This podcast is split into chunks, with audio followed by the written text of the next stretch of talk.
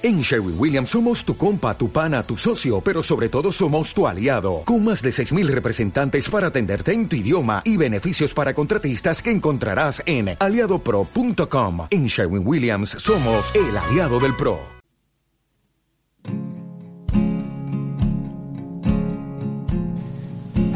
Bueno, creí que hoy iba, iba a hacer el programa más más triste de, mi vida, la verdad. Y de hecho es que no, no iba ni, ni, a hacerlo. Y luego, luego he pensado, se lo debes, ¿no?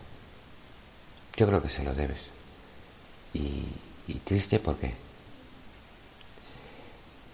Eh, el caso es que el, el, el sábado, Día del Padre, eh, para mí tuvo un regalo mm, bastante horrible, bastante, bastante tenebroso, ¿no? Mi madre falleció.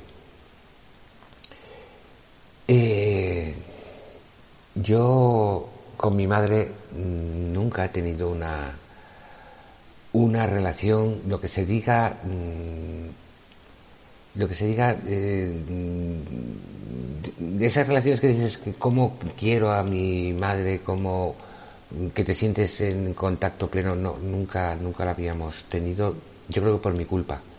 Yo adoraba a mi padre, yo estaba, estaba absolutamente eh, enamorado de, la imagen de mi padre, del personaje que era. Yo, yo cuando, cuando era pequeño recuerdo que, que en clase yo tendría siete, ocho, ocho años, eh, preguntaron cuántos idiomas hablan tus padres. no, la pregunta era, ¿tu padre si hablaba algún idioma? El colegio al que iba no era un colegio de pago y, la gente no solía hablar idiomas. Pero sí, obviamente había alguno que sí. Que hablaba uno y hasta dos, de repente decían, y era la sorpresa. Y cuando me tocó a mí hablar, eh, ¿y cuántos idiomas habla tu padre? Yo dije, todos. Eh, claro, todo el mundo se me quedó mirando. Dijo, a ver, ¿cómo que todos? Digo, sí, mi padre habla, habla todos los idiomas del mundo. Eh, yo no lo dije de broma, yo lo dije convencido. Se rieron todos, no, me olvidaré, hasta el profesor. Y yo me indigné. Salí de clase absolutamente indignado. No, yo creo que tenía siete años, tenía siete años, porque fue en segundo de GB, sí. Además me acuerdo del profesor que era don Pedro. Fue en segundo de GB. Y, yo salí absolutamente indignado. Eh, llamaron a mi casa. Y, claro, cuando llegué a, casa, eh, mi padre se puso delante de mí, me miró con una, una extraña mirada de complicidad, de ternura, y me preguntó, pero hijo, ¿de verdad has dicho que yo hablo todos los idiomas del mundo? Bueno, yo pensé que, yo pensaba que sí y me di cuenta con su explicación que no, que lo que tenía era una adoración excesiva por, por, por él y en esa adoración eh, eclipsaba a mi madre totalmente. A mi madre la empecé a conocer en realidad cuando murió mi padre. Mi padre murió muy joven, con 49 años, eh, de cáncer. Eh, cuando murió mi padre me di cuenta que había una persona detrás que había estado muchas veces conmigo en los rodajes. Yo era actor de pequeñito y mi madre se iba conmigo a, los rodajes y me ayudaba a, aprenderme los guiones. Y sí, muy bien y todo lo que tú quieras, pero, pero, pero no, no, no. Aún así no había ese, esa, quedaba eclipsado, como ya he dicho antes, por, por lo que yo sentía por mi padre. La conocí cuando mi padre murió. La conocí de verdad eh, eh, ahí. Mm, de hecho, nos separamos mucho porque yo desde, desde, desde que me di cuenta que mi padre no hablaba todos los idiomas del mundo y desde que me di cuenta que mi padre tenía, tenía problemas, eh, no era perfecto, eh, desde ese momento eh, yo le declaré la guerra un poco al mundo. No me encontraba bien conmigo mismo y con 14 años fue cuando empecé a tomarme mis cervezas con 15 ya a fumar mis primeros canutos y, y con 16 ya era todo un pieza. La, la, verdad que no. Era mi manera de sentirme, de sentirme alguien. No estoy echando la culpa aquí a, mi adoración por mi padre, pero mm, a que mi padre tuviera alguna culpa eh, por, por eso. Sí, desde luego, a mi, a mi forma de, ver, de ver la, de enfocar la vida y de ver la vida y de, y de huir de, de, cosas que de repente me, aterraban. ¿Cómo puede ser que mi padre no hable todos los idiomas? Con siete años no me dio por beber, pero lo iba metiendo ahí y en cuanto me di cuenta que, que, que lejos de eso era una persona que tenía sus problemas como cualquier otra persona normal y ya no era ese semidios que yo tenía concebido en mi cabeza, pues, eh, pues eso, declaré, declaré la guerra, me declaré la guerra a mí mismo y, empecé. Todo esto lo cuento porque me separó todo mm, a partir de ahí mucho de, mi madre. Mi madre no era una persona que odiaba, no bebía alcohol y, no, no, no aguantaba ningún tipo de drogas. Era una persona súper divertida y llevaba ya las drogas como endógenas no le hacían falta. Entonces no entendía por qué la gente lo, lo, hacía. Y no entendía por qué yo desde tan joven llegaba a casa en el estado que llegaba. Porque reconozco que, que desde muy pronto me acostumbré a, me acostumbré a dejar un sello mm, un sello tan tan tan desagradable que yo recuerdo que le decía a mi exmujer cuando mi hijo tenía 12 años, 13 años, eh, no tenemos dinero suficiente ahora como para mandarle al extranjero, ¿no? Mm, decía ya, ¿no? Porque, porque como tenga mis genes con 14 años, va a ser una pesadilla. Y no, y no, no, no, no estoy dispuesto a, a enfrentarme a algo que sé que no voy a poder enfrentarme ni para nada. Bien, Fijaros que he empezado hablando de, que mi madre, de que mi madre ha fallecido, que esto iba a ser como algo para mí súper triste y estoy contando como anécdotas y, todo desde, desde en realidad una sonrisa que tengo. Esa sonrisa la tengo porque os contaba que luego cuando mi padre murió, pues empecé a, conocerla a ella. Pero mm, tampoco la, la, llegué a conocer mucho porque, porque mm, yo estuve en consumo hasta los hasta los 53 años. Eh, y no era una persona que consumiera moderadamente. Eh, pronto empecé a consumir también cocaína. Eh, el alcohol blando mm, no me hacía nada, con lo cual me iba directamente a los whiskies y a las ginebras y demás. Y, bueno, coqueteaba con otras sustancias pues mucho, mucho, mucho más peligrosas. Todo eso me, todo eso te mantiene, eh, como ya creo que hemos hablado en, otros programas, eh, un adicto se mantiene a una distancia eh, directamente proporcional a la cantidad de sustancia que ingiere del mundo real. Cuanta más sustancias ingieras, más distancia existe entre tú y la realidad. A mí fíjate que siempre me daba la impresión que, que eso era una manera de acercarme más y de congeniar más de socializar con la gente. Y, y, la verdad es que nada, nada más, nada más lejos. Es, es justo la manera de, alejarte, de alejarte de todo, de todo tipo de contacto. Pues yo no tenía contacto entonces con, con mi madre, porque cuando era pequeño y, puro, eh, mi padre eh, era para mí la, la, la única la única persona que existía prácticamente en el mundo y, y el resto de, de, mi vida pues me lo pasé pues a esa distancia de la realidad que bueno desde hace desde hace tres años y medio eh, se cumplen ahora algo ya más. Eh, yo dejé de consumir. Desde hace tres años estoy viviendo en, en casa en casa de, de mi madre. Eh, estoy viviendo en casa de mi madre con mi, mi padrastro. Una, situación para mí súper difícil. Súper difícil porque además me acostumbré a un nivel de, vida muy, muy alto Y yo cuando volvía a casa de mis padres no volvía a la casa donde nací, que era que era eh, en otro sitio totalmente diferente. Pasábamos de Serrano, de Serrano al barrio de la Concepción. Y, y bueno, pues, pues es aquí donde estoy, donde estoy ahora. Cuando me divorcié, estuve viviendo en, en la casa de un amigo que era en Claudio Cuello 125, cerca de donde nací, en un torreón y tenía ahí, pues ya creo que lo he contado en otras ocasiones, ese ascensor en mi casa y cuatro plantas. De ahí pasar a la habitación donde, donde estoy, me tumbaba, al principio miraba al techo y decía, esto, esto no es posible, esto es como una, como una pesadilla. Eh, lo, que, lo que sí entendía, y entendí desde el primer día que me tumbé aquí en esta habitación, era que cuando miraba al techo lo miraba exactamente igual que cuando estaba aquí, cuando llegué aquí con seis años y me tumbaba en la cama y miraba al techo. Lo miraba exactamente igual porque estaba exactamente igual de limpio. Y era curioso que hubieran pasado cuarenta y muchos años de diferencia para volverme a encontrar en la misma situación.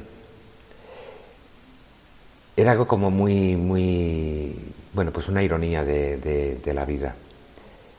Lo que yo en cualquier caso eh, sí valoraba muchísimo era que todo lo que, eh, lo que empecé a sentir desde el, momento en el, que, en el que la bebida dejó de ser una opción, o mejor dicho, desde el momento que tuve la opción de dejar la bebida, es algo que no me canso de decir. Eh, yo durante muchos años, eh, mi, mi, hija me comentaba y mi hijo, pero ¿por qué no, no, no, no, lo, no lo dejaste antes? Es que no, no, lo dejé porque no tenía opción no tenía eh, la posibilidad de decir que no. No, no es que mm, me costara más o menos, es que no, no, no, no había opción. Ahora tengo la opción de beber o no beber. Y teniendo la opción de no beber, obviamente, elijo no beber. Sé a dónde me va a llevar a beber. Con lo cual, mm, el sufrimiento que yo he pasado con la bebida con otras drogas eh, también, pero, vamos, la bebida ha sido la, la, droga estrella en mi vida. Empecé con la, con la bebida y terminado con, con la bebida. Eh, el sufrimiento que a mí me ha ocasionado, la esclavitud, mm, la degradación, todo, todo, todo, todo.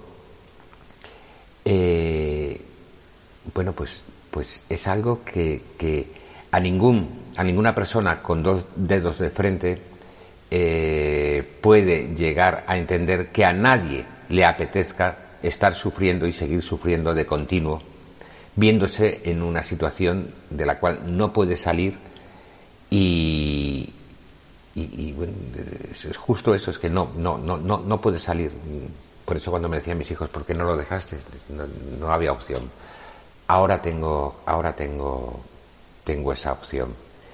Y, y bueno, pues esa opción que tengo ahora eh, me lleva a estar en un estado de pureza que cuando, cuando entré aquí, cuando entré aquí a esta casa, eh, mi madre ya me llevaba viendo, venía a visitarla para que me diera dinero, porque yo estaba ya fatal de dinero. Vivía en esa casa maravillosa, pero estaba fatal de dinero y la casa se había convertido en, no en un basurero, pero, pero, uff, no tenía yo higiene conmigo mismo como iba a tenerlo con la casa. No, eh, era una cosa, la verdad, que tremenda. Eh, mi madre me había visto en un estado mm, paupérrimo, deplorable. Podría utilizar, no sé, no sé cuántos adjetivos, pero, pero ninguno bonito, desde luego. Y, y de repente me vio, me vio, me vio cambiado. Me vio muy cambiado me vio que, que, que, claro, al principio tenía muchísimas dudas de que eso fuera a durar mucho. De hecho, hasta, hasta hace poco, en algún momento le, mm, tenía ahí ese, ese puntito de duda que yo la miraba y decía, mira mamá, no me puedo creer que pienses que he bebido. Yo, si quieres, bajo ahora mismo y compro para hacerme una analítica y verás que, obviamente no existe ningún tipo de drogas en, mi cuerpo. Eh, mi madre ya me decía, no, digo, pero es que me, parece increíble. Bueno, eh, esto es una anécdota. En cualquier caso, lo que ella ha vivido conmigo en estos años, eh, para ella ha sido muy reconfortante. Lo que yo he vivido con ella ha sido conocerla de verdad. Ha sido amar, aprender a amar a mi madre. Yo no la había amado como la, como la he amado, como la amo ahora mismo. Eh, no, no, no, no había conocido nunca ese sentimiento. Bien es verdad que ahora, después de, salir de, ese infierno, como que se extrapolan mucho y todas las sensaciones, todas las emociones. Sí, eso es así pero, pero no por ello no, no dejan de ser así, como la siento. Y como la siento es que dentro de esta enorme tristeza que ahora mismo tengo, por encima, por encima mm, me digo, qué suerte. Qué suerte porque si no hubieras pasado por toda la mierda que has pasado, si no hubieras sufrido todo lo que has sufrido, no hubieras conocido esta otra vida de esta otra forma. No hubieras conocido a tu madre y no hubieras podido amarla como la, como la amo. No voy a decir como la he amado, es como la amo porque la, la, siento. En realidad también, también es verdad que, que han pasado muy poco tiempo, que el sábado a las diez y media se quedaban mis brazos sin respiración, eh, dejaba ya de, respirar y, hoy es lunes y, son las y son las 11 y, y 29 ha pasado muy muy poco muy poco tiempo. Pero yo la siento la siento la siento a mi lado. Mm, la siento, la siento muchísimo y, bueno, pues quería dedicarle este programa a, a ella, a, a, ese amor tan enorme que, que, que, ha sido descubrirla en este tiempo de, limpieza. Y, y, yo desde luego mm, lo que sí os animaría eh, a toda la gente que, que esté en recuperación es a permitirse el permitírselo, permitirse el conocer de verdad a esas personas que no hemos podido conocer por nuestro, por nuestro estado. A esas personas que hemos tenido en la cabeza de una, catalogadas de una u otra forma, pero, pero todo pasado por, por un, por el prisma de, nuestra, de nuestra enfermedad. Eh, permitiroslo.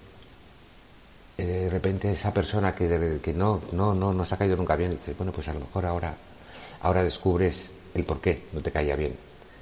Y, muy posiblemente eh, las causas de, que te cayera, de que te cayera mal, eh, o tenía mucho que ver tu, tu, adición. Os invito de verdad a, a probar esto. Lo primero que es una experiencia dentro de lo que, de lo que en yoga y en y, bueno en todo lo que es el hinduismo se llama eh, amor incondicional eh, es la práctica del amor incondicional yo cada vez que hago que hago esa meditación no sé qué me pasa pero me mm, salgo con un con un buen rollo enorme para con todo el mundo. Bueno, pues este ejercicio que os he dicho que, que, que, hagáis, que os aconsejo a todos los que, los que estéis en, recuperación, eh, de verdad, permitiroslo porque, porque es, es sumamente, sumamente gratificante. Bueno, mm, y en realidad este programa iba a estar dedicado iba a estar dedicado a, mi otro yo,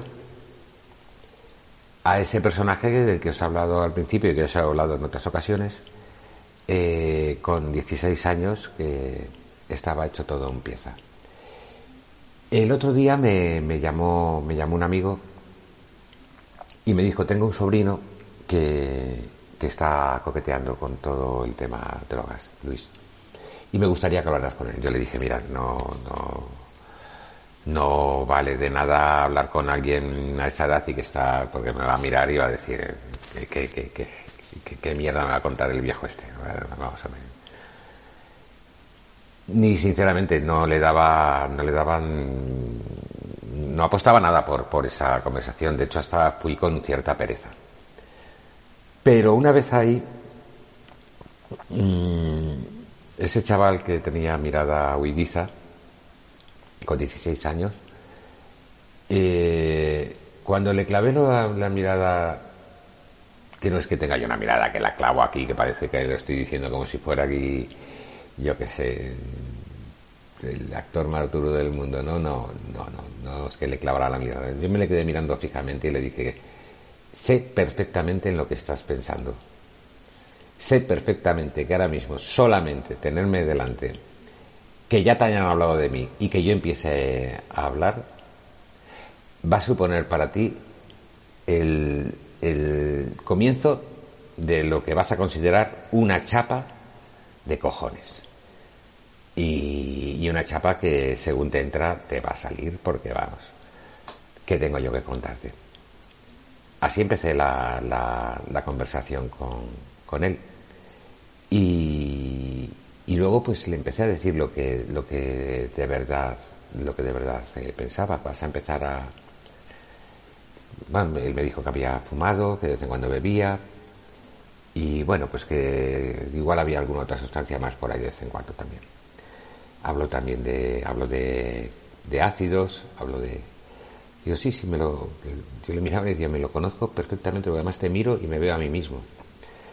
Y, bueno, pues la verdad, no tienes por qué acabar como yo acabé. Eh, bueno, si es como estoy ahora, pues mira, sería una suerte, pero pasarías por un calvario y por un por un infierno que no es nada recomendable me decía, bueno, pero las cosas se pueden llevar. Y digo, mira, verás, eh, lo vas a poder aguantar todo. Mm, digo, si eres una persona que eres capaz de tomarte una copa, solamente, digo, perfecto. Digo, pero no sé por qué, te miro a los ojos y me estoy viendo a mí mismo. Y se reía. Yo le decía, es que yo no podía tomar una sola copa. Yo tenía que tomarme más copas que los demás, pero no porque me picara con los demás, no era el yo bebo más que nadie, era que no tenía fin. El fin era cuando ya me encontraba mal. Pero claro, mm, cada día prolongaba más eso. Si al principio dos whiskies de, golpe te podías caer, yo me llegaba a tomar seis o siete, ocho, casi a Khrushchev, metiéndomelos del tirón y, y no, y no me pasaba nada. Bueno, sí me pasaba, pero que lo aguantaba. No es que me hiciera eso ser más, más macho, me hacía ser más alcohólico. Y bueno, pues comentándole eso, lo único que le, quise transmitir es que todo lo que todo lo que le fuera a decir, y además sé perfectamente que todo lo que te voy a decir te va, lo que te he dicho al principio, te va a importar poco, pero me encantaría que guardaras en tu cabeza, en tu memoria, eh, que si de verdad no puedes parar, como ya me has dicho con la mirada y se reía, y que eres de los que con un porro no te basta y con tienes carácter adictivo y que tu adicción va a ir creciendo poco a poco. Y, un adicto eh, tiene tres finales. Cárcel, hospital o muerte. En el caso de que tengas éxito social, te vaya fantásticamente bien y, puedas tener como en un segundo plano tu enfermedad, tu adicción, llegarás muy, muy, muy lejos con esa adicción. pero será la que termine matándote. Porque el beber poco, poco, mm, muy poquito, todos los días, eh, bueno, pues existen, existen eh, estudios, por ejemplo, la, la mm, hay una enfermedad que se llama miocardiopatía alcohólica eh, y se produce cuando, cuando, cuando la persona consume por encima de los 110 gramos eh, día durante 5 o 10 años. 110 gramos día en realidad son 10 cervezas. 10 cervezas al día. Dices, ya es que yo no me tomo 10, me tomo 3 o 4. Dices, no, te tomas a lo mejor, yo sé de mucha gente que me dice que me tomo 3 cervezas. Y 3 cervezas son 3 latas. Bueno, para que os hagáis eh, una idea, mmm, es beber, desde luego, pero tampoco te crees tú que es beber tanto. Una botella de vino son, eh, eh, son 75, 75, 75 gramos eh, hasta los 110 te vale con, con, dos, con dos eh, medianas de cerveza, dos latas, y ya has llegado. Y mucha gente dirá, bueno, pues que una, dos latas de cerveza y una botella de vino al día, anda que, bueno, no sabéis la cantidad de gente que lo hace. Eso día a día al cabo de 5 o 10 años te produce esta, esta enfermedad. Eh, el consumo de alcohol, obviamente, mm, te puede llevar a un cáncer. Los, cánceres más mm, eh, que produce más directamente el alcohol son los de faringe, laringe, esófago, hígado, colon, recto y mama. Eh, la demencia cuando consumes alcohol en exceso eh, llegas a, tener pérdidas de memoria, síndrome de Korsakov, dificultad para hablar y para movilizarte que, bueno, yo os puedo asegurar que la he tenido durante, durante unos años. Y creo que mucha gente también sabe de lo que estoy hablando. Eh, hay otra cosa que, produce que es la anorexia alcohólica, que es que no, no, no, te permite comer. Yo el último año y medio antes de ingresar en el hospital en estado ya, bueno, pues, pues y me he extendido mucho, me he extendido mucho. Este programa lo tengo que, cerrar, cerrar hoy. Lo tengo que cerrar hoy y ya con todo lo que os he contado creo que bastante. Eh, gracias a todos por, por, escucharme, gracias al Padre Ángel, a la Iglesia de San Antón, a, a Mensajeros de la Paz, Celia, eh, Juan Carlos, Franklin, a CLM Activa, Jesús, eh, gracias a todos y gracias a mi madre por, por darme la vida y dármela dos veces. Mother, do you think they'll like this song?